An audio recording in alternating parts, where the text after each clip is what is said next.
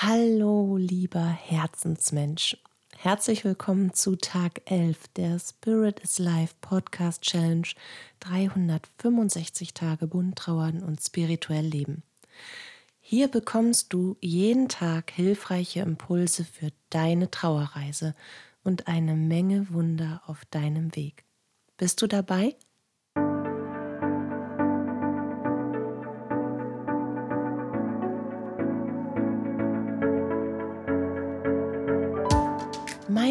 Ist Katja Hüniger und ich bin Medium, Trauerbegleiterin und psychologische Beraterin. In den nächsten 365 Tagen möchte ich dich mit unserer Podcast-Challenge unter dem Hashtag für immer im Herzen auf deiner persönlichen Trauerreise begleiten und dir damit Licht und Kraft in deiner Trauerzeit schenken. Heute, an Tag 11 von 365 Podcast-Tagen, möchte ich mit dir über die Besuche der letzten Ruhestätte unserer jenseitigen Lieblingsmenschen sprechen. Darüber, was wir tun, wie wir uns fühlen und wie ein solcher Besuch auch mal ganz anders schön, berührend und näheschenkend sein kann. Und wie das ist, wenn du dich nicht in der Lage siehst, dorthin zu gehen, wo auch immer dort für dich und deinen jenseitigen Lieblingsmenschen sein mag ob es der Friedhof, ein Friedwald, die See, der Blick von einem bestimmten Berg hinab oder aber der Besuch in einem Kolumbarium ist. Oder auch der Gang in den Raum nebenan zum selbstgestalteten Altar samt Urne. Es gibt sie, die letzte Ruhestätte des Körpers unseres jenseitigen Lieblingsmenschen, und für die meisten von uns Trauernden hat der Besuch an genau diesem Ort etwas Heiliges, auch etwas Verwirrendes etwas Hilfloses, etwas zutiefst Schmerzhaftes, aber auch Tröstliches, vielleicht auch etwas Magisches. Auf jeden Fall hält ein solcher Besuch für jeden von uns emotional eine ganze Palette an Gefühlen bereit. Und jeder geht mit einem solchen Besuch anders um. Für jeden von uns bedeutet die Begegnung mit der Wahrheit an einem solchen Ort etwas anderes. Auch abhängig von unserem Trauer-Ist-Stand. Es gibt Menschen, die können diese letzte Ruhestätte ihres jenseitigen Lieblingsmenschen für eine lange Zeit gar nicht aufsuchen, weil sie es nicht aushalten, dort zu sein, um der Endgültigkeit des irdischen Lebens ins Gesicht zu blicken. Vielleicht werden sie es in diesem Leben auch nie mehr können. Das hängt von vielen Faktoren ab, aber darauf komme ich später noch einmal zu sprechen. Dann wiederum gibt es Menschen, die haben das Bedürfnis, die letzte Ruhestätte zu besuchen, wissen aber nichts mit sich und ihren Gefühlen und Gedanken anzufangen, wenn sie dann erstmal dort sind. Sie fühlen sich irgendwie fehl am Platz, beobachtet, und hilflos. Sie würden gerne so viel und können in dem Moment so wenig. Einige murmeln leise vor sich hin, liebende Worte an ihren jenseitigen Lieblingsmenschen, in der Hoffnung, dass diese Worte die Seele erreichen mögen, möglichst ohne persönliches Aufsehen zu erregen und irgendwie von außen für verrückt gehalten zu werden. Gerade auf dem Friedhof begegnet mir dieses eingesperrte Verhalten von Trauernden sehr häufig. Auf dem Friedhof haben Trauernde das Gefühl, sich zusammenreißen zu müssen. Und deshalb geben sie ihrer Trauer nicht den nötigen Raum. Sie weinen nicht laut, sie reden nicht laut, sie zeigen sich nicht laut. Alles ist irgendwie in Stille gehüllt obwohl in ihnen ein ganzes Meer an Gedanken und Gefühlen tost und Wellen des Schmerzes und der Verzweiflung über ihnen zusammenbrechen. Aber die Gesellschaft hat vorgemacht, wie man sich auf einem Friedhof zu benehmen hat. Also murmeln sie weiter leise Worte in ihren Mantelkragen, wischen die stillen Tränen verstohlen von der Wange, schnappen sich die Gießkanne und haken zum Abschluss die Umrandung des Grabes zu einer feinlinigen Grenze zwischen Leben und Tod, um mit einem letzten bedeutsamen Streichen über den Grabstein den Friedhof zu verlassen. ohne dass es ihnen besser geht. Oder dass sie das Gefühl haben, etwas in sich und für ihren jenseitigen Lieblingsmenschen bewirkt zu haben.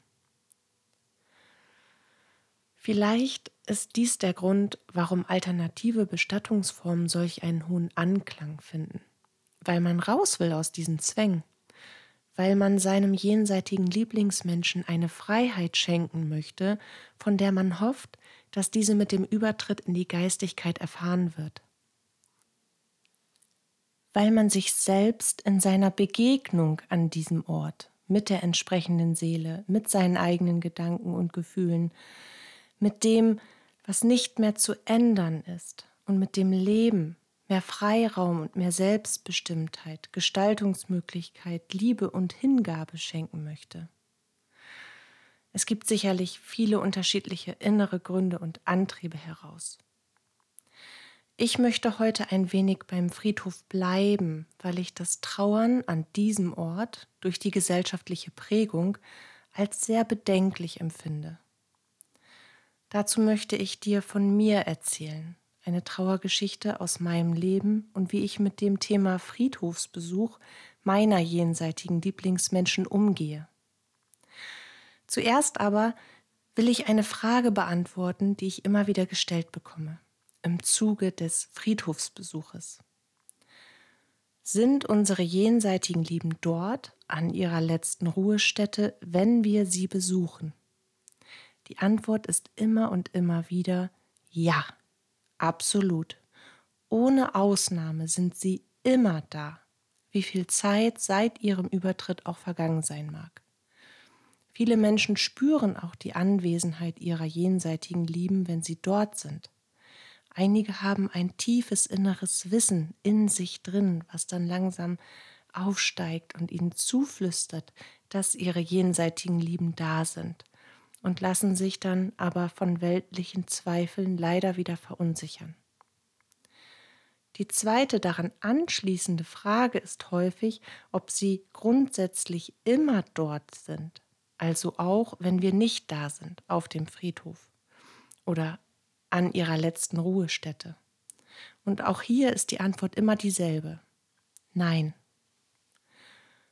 Warum sind sie dann da, wenn wir dort sind und nicht mehr da, wenn wir wieder gehen? Grundsätzlich ist die Antwort eigentlich ganz logisch, wenn man sich ein wenig tiefer mit der geistigen Materie beschäftigt und wie die geistige Welt, wie unsere jenseitigen Lieblingsmenschen, wie das alles, wie die kosmischen Gesetze sozusagen funktionieren. Und was, was die inneren Antriebe, was die Antriebe der Energien sind. Sie sind dort, weil sie wissen, dass wir ihnen dort begegnen wollen. Sie gehen mit uns gemeinsam dorthin. Oder sie warten schon dort, wenn wir ankommen. Das ist ganz unterschiedlich. Aber sie sind immer dort, wenn wir da eintreffen, weil wir es uns so sehnlichst wünschen, dass sie uns hören, dass sie uns sehen und mitbekommen, was wir ihnen mitbringen, was wir ihnen zu erzählen haben und wie wir zu ihnen stehen, in Liebe, wie wir trauern. Das Gleiche gilt natürlich auch für alternative Bestattungsorte. Zum Beispiel bei einer Seebestattung, wenn man jetzt keinen festen Rahmen hat, keinen festen Platz, einen Platz, an dem der Körper des jenseitigen Lieblingsmenschen ruht, dann fährt man, in der Regel ist das so, an das Ufer, wo das Schiff abgelegt hat, einst damals zur letzten Reise. Und dann steht auch dort die Seele unseres jenseitigen Lieblingsmenschen an diesem Ufer und wartet oder geht mit uns gemeinsam dorthin. Weil diese Seele weiß, dass wir es uns sehnlichst wünschen, ihr dort zu begegnen. Ebenso bei selbstgestalteten Gedenkstätten und wirklich an jedem Ort, den wir mit dem jenseitigen Lieblingsmenschen in eine tiefe emotionale Verbindung bringen und wie du mit vertrauten Orten jenseitiger Lieblingsmenschen umgehen kannst, ohne dass dich dieses Dasein dort quält, wie du dort einen intensiven Kontakt zu deinem jenseitigen Lieblingsmenschen aufbauen kannst, indem du die energetische Ebene für euch gemeinsam nutzt und wie du diesem Ort sogar eine ganz neue Bedeutung geben kannst, um Frieden zu schließen mit dem, was er nun in dir auslöst, den leeren Blick, den wiederkehrenden Schmerz der Erinnerung und Gegenwart. Dazu nehme ich aktuell gerade ein wunderschönes Hörbuch auf mit vielen Tipps und Übungen und einer unglaublich berührenden, wahren Geschichte von einem Klienten von mir und seiner verstorbenen Frau. Und ich freue mich, wenn du es dir und deinem jenseitigen Lieblingsmenschen schenkst und gemeinsam euren besonderen Ort oder eure besonderen Orte eine neue Verbindungsebene bietest, sobald es fertig ist in einigen Tagen. Kommen wir aber zurück zu dem, was ich dir von meinen Friedhofsbesuchen erzählen wollte. Vielleicht weißt du schon, dass ich einen Großteil meiner Familie bereits in jungen Jahren in die Geistigkeit habe ziehen lassen müssen. Und ich nehme immer gerne meinen Papa als Erzählgrundlage eigener Erfahrungen, weil ich mit ihm nach seinem Übertritt in die geistige Welt die intensivsten Erlebnisse sammeln durfte und er mir einfach emotional und liebend nach wie vor und vielleicht auch noch ganz anders, muss man sagen, unfassbar nahe steht. Es ist da einfach ein ganz besonderes Band zwischen uns und ich bin mir sicher, Alleine wenn ich sage ganz besonderes Band, kannst du das ganz sicher auch gleich mit deinem jenseitigen Lieblingsmenschen verknüpfen. Dieses besondere Band ist eben schon immer da gewesen. Bei mir und meinem Papa, auch bei mir und meinen Großeltern, aber dieses ganz, dieses Besondere eben, das kannst du bestimmt nachvollziehen. Und darum erzähle ich gerne von, meinen, von meinem Kindheitshelden, von meinem Papa. Wo fange ich an? Am Anfang aller Dinge.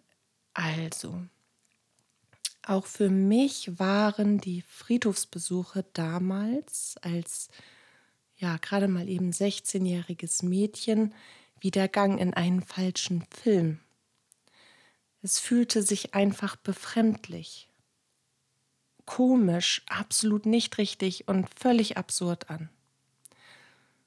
Man muss natürlich dazu sagen, dass mir durch mein Medium-Daseinsleben immer klar war, dass ich Papa hier eigentlich nicht finden würde, dass er mir zuliebe dorthin kommen würde, dass dies ein Ort sein kann, an dem wir uns ganz weltlich und zwischenweltlich begegnen.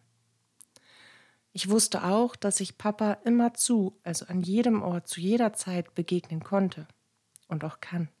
Immer dann, wenn ich auch nur an ihn dachte, war er da. Wenn ich zu ihm sprach, war er da. Noch bevor ich mir selbst meiner Gedanken und Gefühle diesbezüglich, also meiner Worte bewusst war, war er da.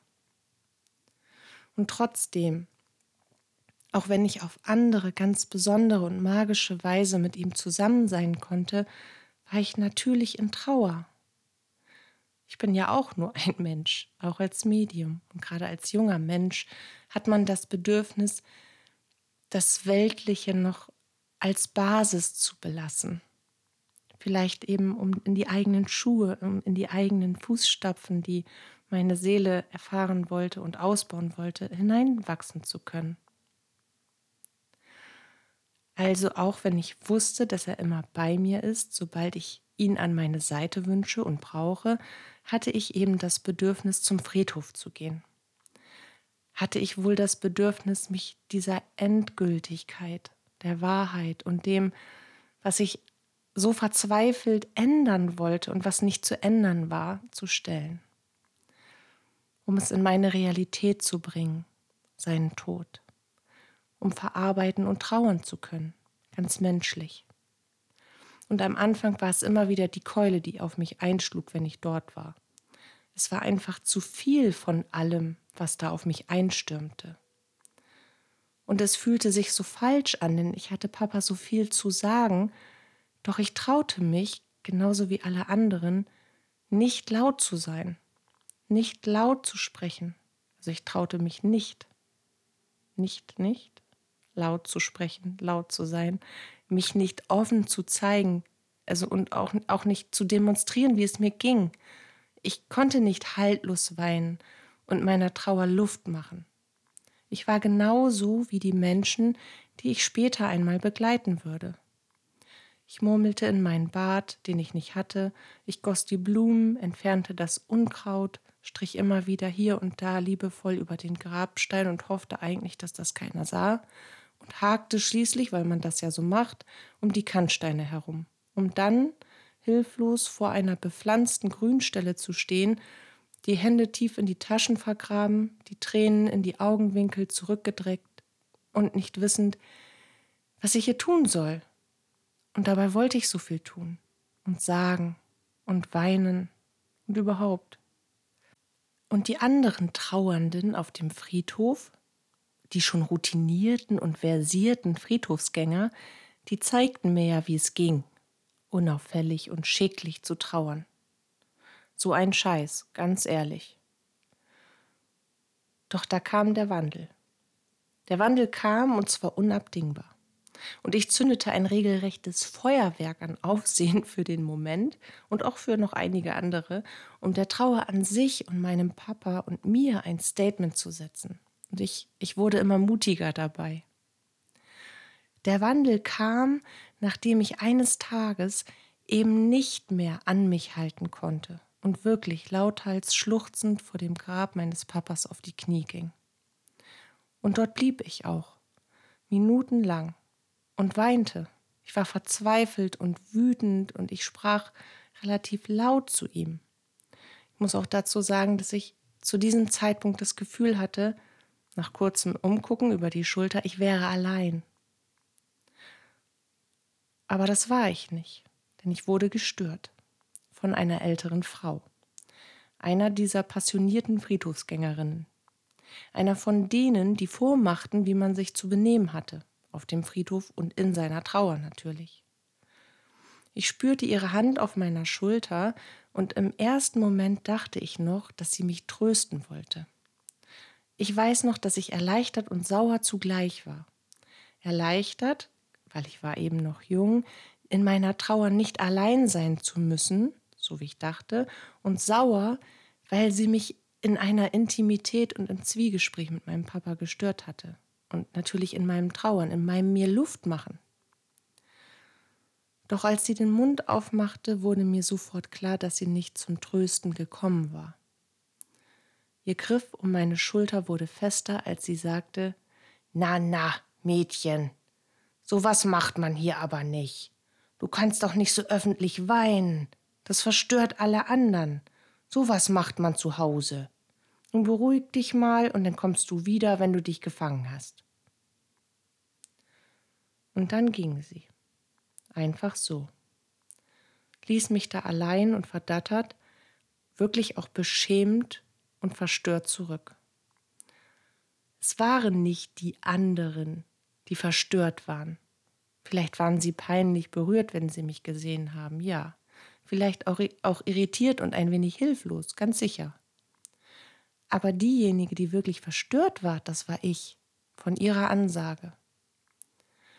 Und erst einmal, die nächsten Stunden, war mir diese Begegnung hoch unangenehm. Allein die Erinnerung daran trieb mir wirklich die Röte ins Gesicht und ich war so, so beschämt, weil ich das Gefühl hatte, ich habe was falsch gemacht. Und ich schwor mir an diesem Tag, in diesen Stunden, wirklich nicht wieder zum Friedhof zu gehen, wenn sie da war weil ich wusste in etwa zu welcher Uhrzeit sie, natürlich täglich, da sein würde. Die Frau war nämlich wirklich wie ein Uhrwerk, was ihre Friedhofsbesuche anging und vielleicht auch mit allem anderen. Ich weiß es nicht, aber das wusste ich sicher. Und doch irgendetwas flüsterte da in mir, dass ich keinen Fehler machen kann beim Trauern. Dass das nicht mein Fehler gewesen ist, nur weil ich geweint habe und lauter gewesen bin. Lauter, als sie das für gut geheißen hat.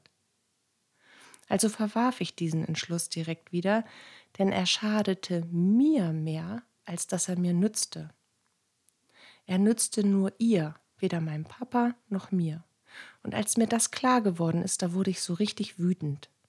Da kam ein wenig der Mentalität meines Papas in mir durch. Der war nämlich sehr beherzt und er ist extrem für das eingestanden, hinter dem er gestanden hat.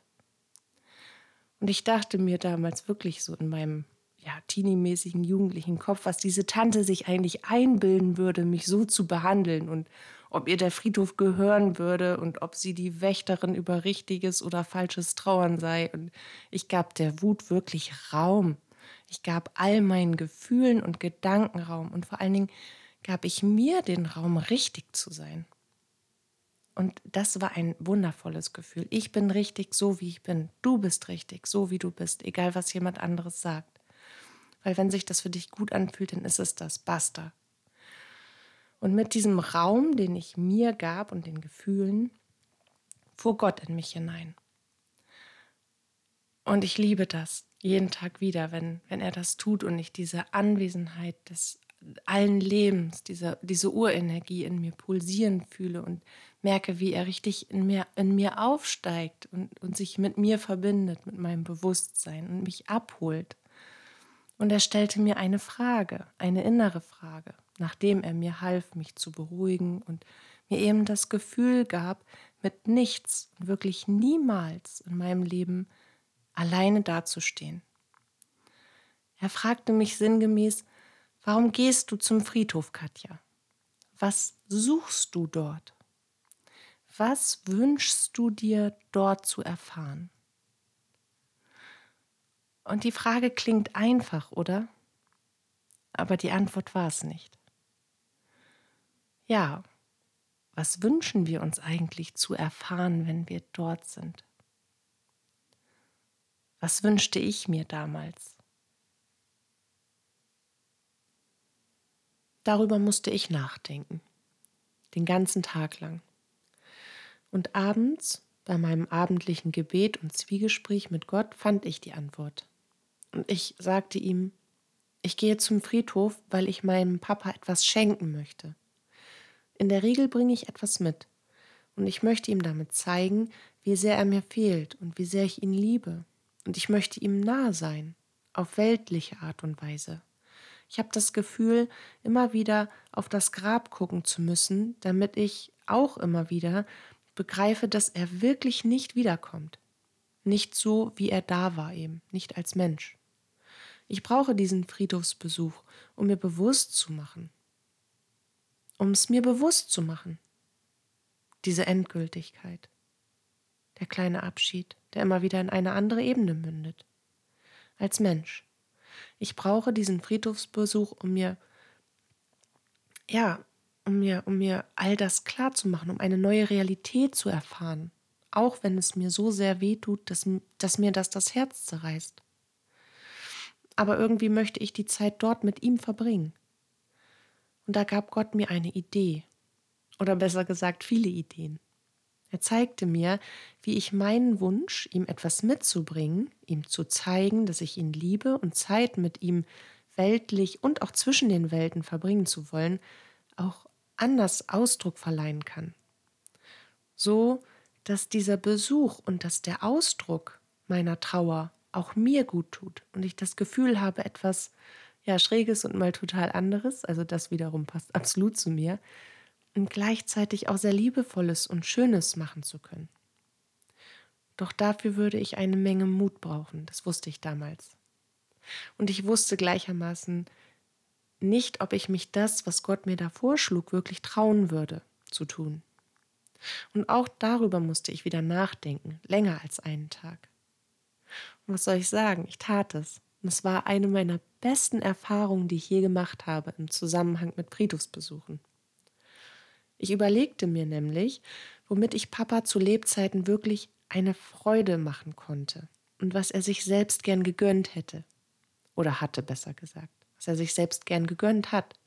Mein Papa als riesiger Seebär und absoluter Nordsee-Fan, als menschliche Wattrobbe sozusagen, liebte Fischbrötchen und dazu ein kühles Blondes. Und so zog ich los an einem Samstagmorgen und kaufte ein Fischbrötchen am Marktstand um die Ecke.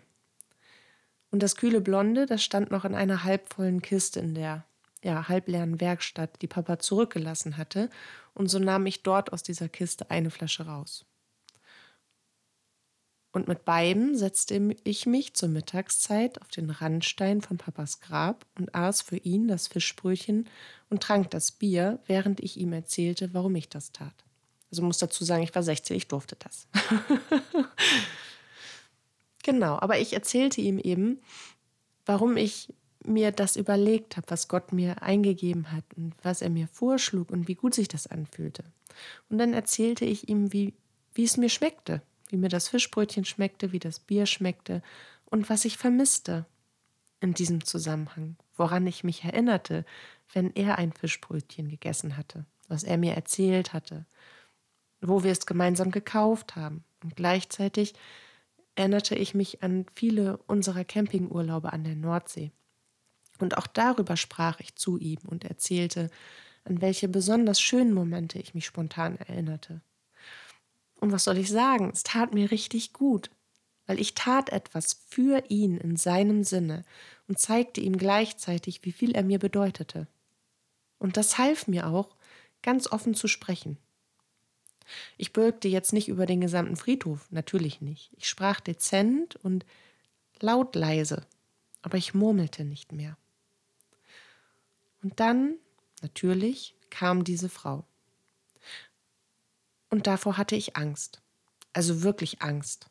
Mir zitterte direkt alles und ich hatte gleich ein Kloß im Hals und im Bauch und alles schnürte sich zu und mein Gott, ich war 16 und die war gefühlt 600. Und zwischen uns lagen ganze Leben an Erfahrung und auch an Autorität. Aber ich straffte die Schultern und ich erhob mich, als sie auf mich zusteuerte. Und als hätte sie mich auf dem Kieker, kniff sie so richtig die Augen zusammen und zeigte mit dem Finger auf mich und keifte: Was machst du denn da? Du kannst hier doch nicht essen und Bier trinken. Das ist ein Friedhof. Und dann fuhr Papa in mich oder mein höheres Selbst oder eine super Mischung daraus. Auf jeden Fall spürte ich, dass ich einige Sätze gar nicht selber sagte, sondern dass sie quasi durch mich gesprochen wurden. Zum Beispiel, als ich dann unschuldig freundlich fragte, wo steht das, dass ich das nicht darf? Und ich einen Schritt auf sie zutrat, wobei ich sie um mindestens anderthalb Köpfe überragte und damit eben das, diese fehlende Autorität so ein bisschen ausglich, eine Ebene schaffte, ein Niveau. Aber sie keifte oder sie zeterte richtig zurück. Das steht nirgendwo, das weiß man doch. Und musterte mich so richtig abfällig böse. Also ich weiß nur, dass man auf den Friedhof geht, um Menschen, die man liebt und verloren hat, zu besuchen. Oft bringt man etwas mit ans Grab. Etwas, von dem man denkt, dass es dem Verstorbenen gefallen würde. Etwas, das die Liebe ausdrückt. Für meinen Papa wäre es jetzt genau dieses Bier und ein Fischbrötchen gewesen. Und genau das habe ich heute auch mitgebracht. So geht das nicht, Mädchen. Wir sind hier doch keine Assis. Wenn du sowas machst, kommen bald, kommen bald noch viel mehr von deiner Sorte und dann finden hier jugendliche Trinkgelage statt und nachher beschädigen sie auch noch die Gräber. Keifte und zischte und zeterte sie und fuchtelte da wirklich mit ihrer Hand vor meiner Nase rum. Und ich wurde immer cooler, obwohl ich immer aufgeregter wurde, aber ich wurde immer lässiger oder nicht ich, also wahrscheinlich mein Papa, aber ich antwortete, antwortete dann, auch ein schwieriges Wort, antwortete dann, gute Frau. Sinngemäß sagte ich das, gute Frau. Wie ich trauere, geht sie überhaupt nichts an. Was ich mit zum Grab nehme, auch nicht. Wäre ich jetzt Diabetikerin oder es wäre Hochsommer, hätten Sie sicher auch überhaupt nichts dagegen, wenn ich einen Schluck Wasser aus einer Flasche oder einen Bonschen lutschen würde. Es ist also das, was Ihnen persönlich missfällt und das, wovor Sie Angst haben, was Sie nicht wollen. Sie und sonst niemand hier. Mich hat nämlich sonst niemand angesprochen, außer Sie. Vielleicht sollten Sie mal darüber nachdenken, was Ihrem Mann gefallen hätte, anstatt mit einem Strauß Nelken nach dem nächsten hier anzukommen. Oder hat Ihr Mann Nelken so sehr geliebt?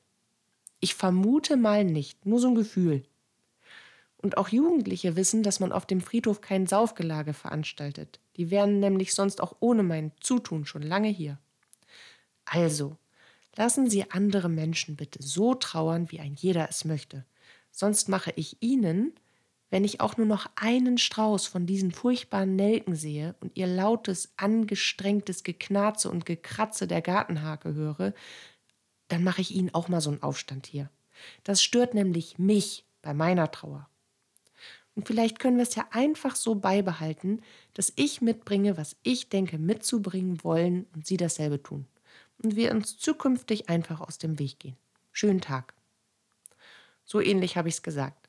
Und dann habe ich sie stehen lassen. Und als ich ging, zitterte ich überall. Und trotzdem musste ich richtig breit grinsen. Und ich war stolz auf mich. Ich war stolz, dass ich mich behaupten konnte in meinen jungen Jahren und ich war stolz, dass ich es durchgezogen hatte und für mich einen Weg gefunden habe, meine Trauer beim Friedhofsbesuch einen ganz anderen Rahmen zu geben und meinen Gefühlen Ausdruck zu verleihen und vor allen Dingen ein, ja, ein Miteinander, ein ganz weltliches Miteinander zu schaffen. Und ich wiederholte es immer und immer wieder mit etwas anderem, der Jahreszeit entsprechend. Mein Papa war ein Genussmensch und er hat sehr gerne gegessen. Also nahm ich das eine Mal Lakritzschnecken mit, die hat er geliebt und aß, ja, ich aß dann eine an seinem Grab oder auch, glaube ich, zwei oder vier, weiß ich nicht mehr so genau. Ich aß sie auf jeden Fall, während ich ihm erzählte, woran ich mich an ihn und uns in Bezug auf Lakritzschnecken erinnerte. Auch so ein schwieriges Wort. Antwortete, erinnerte. Also ich erinnerte mich. Ich gedachte unserer gemeinsamen Zeit. Und das war wunderschön. Und ich weinte. Und ich litt. Und ich sprach. Ich trauerte. Offen und frei. Und genau dabei half ich später, als die Begleitung Trauernder zu meiner Berufung werden sollte, auch vielen anderen Menschen, ihrer Trauer einen individuellen Ausdruck zu verleihen. Und du glaubst gar nicht, wie gut sich das anfühlt und wie sehr unsere jenseitigen Lieblingsmenschen das feiern, was wir da tun. Und vielleicht ist meine Geschichte ja eine Inspiration für dich, für dich selbst und deine Besuche der letzten Ruhestätte deines jenseitigen Lieblingsmenschen. Und das würde mich wirklich sehr freuen. Zum Abschluss möchte ich noch ein Wort zu dem Umstand sagen, wie man damit umgehen kann, wenn man es emotional nicht schafft, die letzte Ruhestätte zu besuchen. Denn das ist überhaupt nicht schlimm. Echt kein Drama, kein Weltuntergang, keine Gottesstrafe oder was auch immer. Es ist vollkommen in Ordnung. Vielleicht kommt der Umschwung jetzt ein bisschen plötzlich von Freuen auf das was man nicht leisten kann. Vielleicht, eventuell, gehörst du dazu. Vielleicht fällt es dir auch nur besonders schwer und du musst dich immer wieder überwinden. Dann sind auch die Worte hilfreich für dich. Im besten Fall. Weil du selbst musst dich gut dabei fühlen, bei diesen Besuchen. Du tust es nämlich für dich und nicht für deinen jenseitigen Lieblingsmenschen. Dein jenseitiger Lieblingsmensch, der hat nichts davon, wenn du zum Friedhof oder in den Wald oder wo auch immer seine letzte Ruhestätte ist, gehst. Es sind die gesellschaftlichen Konventionen des So macht man das aber, was uns suggeriert, es hätte etwas mit Anstand und Respekt zu tun, regelmäßig das Grab zu besuchen. Und auch das ist totaler Blödsinn.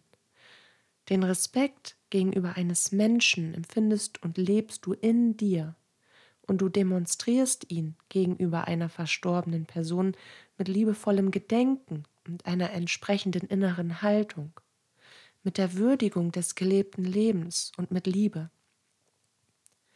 Das hat aber nichts mit dem Grabbesuch zu tun. Das ist, was die anderen von dir erwarten. Erwarte es nicht von dir selbst, wenn du es nicht leisten kannst. Dein jenseitiger Lieblingsmensch würde es nicht wollen, wenn er oder sie sieht, wie sehr es dich quält. Und zu guter Letzt, wenn du trotzdem gerne dorthin gehen würdest, es aber nicht über dich bringst, aus welchen Gründen auch immer, dann frag dich, was genau dich zurückhält. Was ist es, warum du nicht dorthin gehen kannst, warum sich das so falsch anfühlt, was dich da zurückhält, was alleine, was, was, welche Gefühle lösen diese Gedanken, dorthin zu gehen, in dir aus. Und dann arbeite daran, auch gerne mit professioneller Unterstützung, damit du dir selbst diese Lehre nicht schuldig bleibst und später starke Schuldgefühle daraus wachsen, damit du dir selbst später nicht vorwirfst, es nicht versucht zu haben und nicht getan zu haben. Wenn du es nie tun kannst oder nur selten tun kannst oder nur unter gewissen Herausforderungen oder Voraussetzungen tun kannst, den Besuch an der letzten Ruhestätte, wo auch immer das ist, dann kannst du damit super umgehen, wenn du es dir selbst gegenüber begründen kannst. Also wenn du dich selbst verstehen kannst. Genau. Und das ist wichtig, dass du an diesen Punkt kommst, falls du, es dir eben schwer fällt, zur letzten Ruhestätte zu gehen oder du es im schlechtesten Fall für dich im schlechtesten Fall gar nicht leisten kannst und deswegen ein ganz, ganz, ganz schlechtes, dummes, doofes, blödes, belastendes Bauchgefühl mit dir herumschleppen musst. Weil das brauchst du nicht. Ich wünsche dir so oder so ganz viele lichtvolle Begegnungen und eine genauso lichtvolle und magische Zweisamkeit an dem Ort der letzten Ruhestätte deines jenseitigen Lieblingsmenschen oder eben auch an einem gemeinsamen Ort eurer Wahl. Und ich sende dir heute ganz viel Kraft für deinen Weg. Danke fürs Zuhören und auf baldiges Wiederhören. Ich freue mich auf dich. Deine Katja.